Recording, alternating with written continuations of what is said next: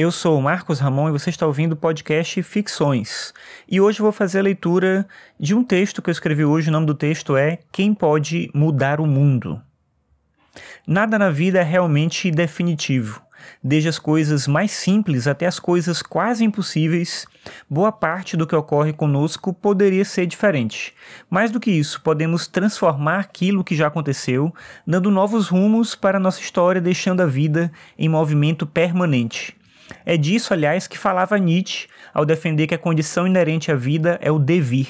É fácil nos desesperarmos diante de situações que parecem exigir de nós muito mais do que apenas paciência e disposição.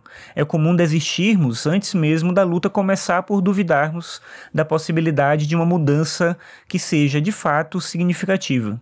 Ainda assim, penso que isso ocorre muito mais por um hábito do que por uma circunstância efetiva da existência.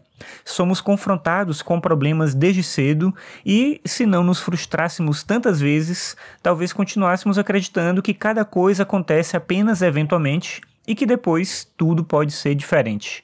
Mas, como eu disse antes, a frustração é mais comum do que parece. E com ela vem o receio de tudo dar errado de novo, o medo de tentar aquilo que já parece impossível, a percepção de que o fracasso está mais próximo do que o sucesso. Nos falta, provavelmente, o entendimento de que, assim como a maior parte das relações sociais, os problemas enfrentados por cada um de nós são artificiais. Nós inventamos os problemas ou nos deixamos comandar por eles e depois fingimos para nós mesmos que esses empecilhos são uma condição inerente à vida, que não existe possibilidade de continuar vivendo sem ultrapassar essas barreiras. Mas existe vida depois do fracasso, existe caminho para percorrer depois da decepção.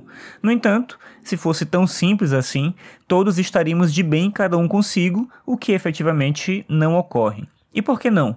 Porque é mais fácil viver um tipo de vida inventada, planejada para dar certo dentro de determinados limites.